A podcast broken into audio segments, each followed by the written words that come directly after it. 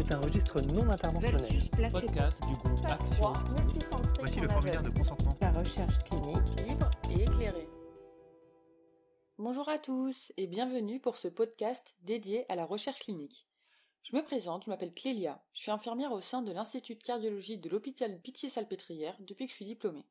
Dès mon arrivée, j'ai souvent été abordée par des techniciens en recherche clinique pour des patients qui participaient à des études randomisées en double aveugle de phase 3 versus placebo et d'autres termes compliqués sans réellement savoir ce que cela signifiait et impliquait pour les patients comme pour le personnel soignant.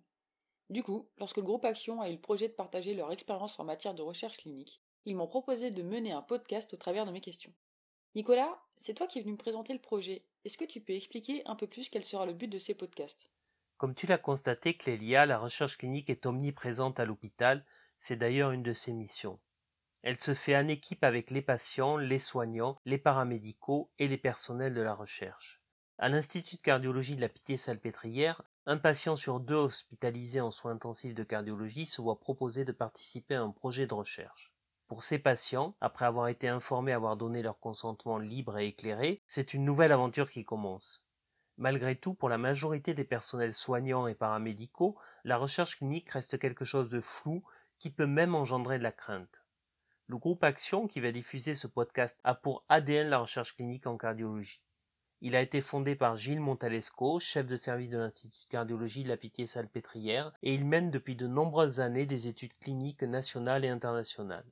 Il fonctionne en réseau qui fédère partout en France des professionnels de la recherche clinique j'ai proposé à ces professionnels au parcours différents, à travers une série de podcasts, de décrypter pour nous la recherche clinique, nous en apporter le vocabulaire, lever les idées reçues qui l'entourent.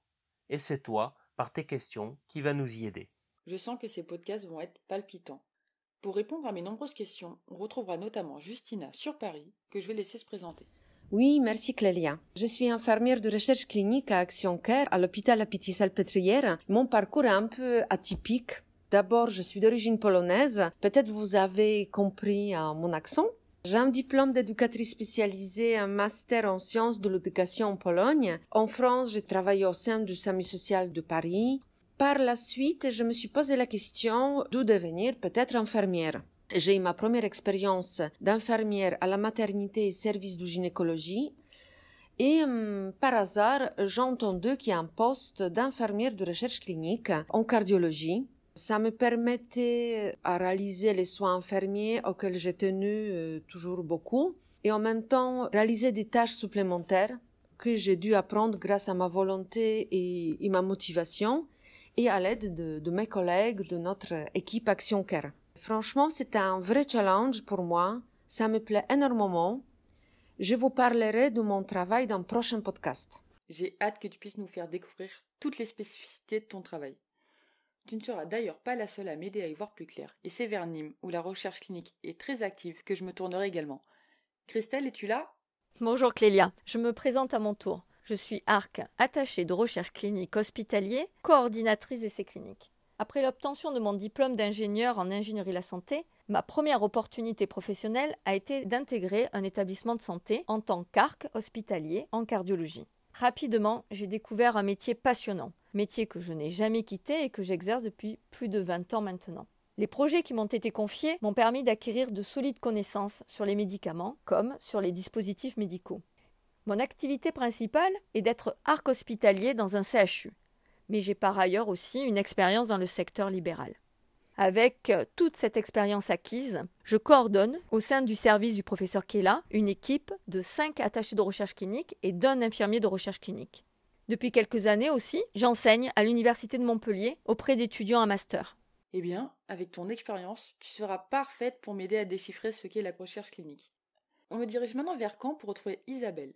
Tu étais comme moi infirmière en salle de cardiologie interventionnelle et tu as choisi de te tourner vers la recherche clinique, c'est bien cela? Oui, Clélia. Alors en ce qui me concerne, je suis infirmière diplômée d'État depuis plusieurs années au CHU de Caen et j'ai travaillé comme infirmière en salle de coronarographie pendant presque dix ans. J'ai découvert la recherche clinique car certains de nos patients participaient à des protocoles de recherche dans le service et nous étions sollicités pour faire des actes infirmiers tels que prise de sang, électrocardiogramme, etc., mais dans des conditions bien spécifiques liées à la recherche. En plus de susciter mon intérêt, cette période correspondait à une envie de changement professionnel. J'ai donc décidé de faire une licence d'assistante de recherche clinique à l'Institut Lillois en ingénierie de la santé. Suite à cette formation, j'ai pu obtenir un poste en tant qu'infirmière de recherche clinique sur le plateau technique de coronarographie. Mon expérience s'est donc euh, ensuite construite et enrichie au fil des études et des années, et je pense que les connaissances paramédicales sont un réel atout en recherche clinique. Merci beaucoup Isabelle. Alors maintenant, je vois sur ma fiche Jonathan psychologue. Il y a des psychologues dans la recherche clinique? Alors effectivement, euh, ça peut surprendre de voir un psychologue dans une équipe de gens qui font de la recherche. Et pourtant, ça a du sens. Donc moi, effectivement, je m'appelle Jonathan, je suis donc psychologue. Et en fait, j'ai commencé ma carrière dans un autre domaine, puisque dans un premier temps, j'ai travaillé plusieurs années dans la communication. Mais ça ne me plaisait pas. Donc j'ai repris des études pour devenir psychologue parce que je voulais faire quelque chose d'utile. Je voulais aider vraiment les gens. Et pendant mes études, bah, j'ai découvert le monde de la recherche. Alors autant j'avais des représentations de ce qu'était la psychologie clinique, comme on dit, c'est-à-dire être au contact des patients, d'échanger avec eux, les aider à avancer sur leur chemin de vie. Euh, mais alors la recherche pour moi c'était un truc de chimiste avec euh, des blouses blanches et des becs benzène. Quand je me suis rendu compte que les psychologues avaient une place dans ce monde-là, qui était très différent de ce que j'imaginais, eh ben, j'ai eu envie d'y participer. Et c'est pour ça que j'ai décidé, en parallèle de mon travail avec les patients, de faire de la recherche. Et du coup, depuis 2018, j'ai la chance d'avoir une bourse de thèse fournie par le Fonds de dotation Action pour réaliser mon travail à l'hôpital au sein de l'Institut de cardiologie de la Pitié-Salpêtrière. Je comprends un peu mieux ton travail, ça m'a l'air très intéressant et j'ai hâte que nous puissions en discuter dans un prochain podcast. Merci à tous et c'est avec toi, Christelle, que nous débuterons cette série de podcasts. À très vite! C'était la recherche clinique libre et éclairée, un podcast du groupe Action. Retrouvez le prochain épisode ainsi que l'ensemble des podcasts du groupe Action sur son site action-groupe.org.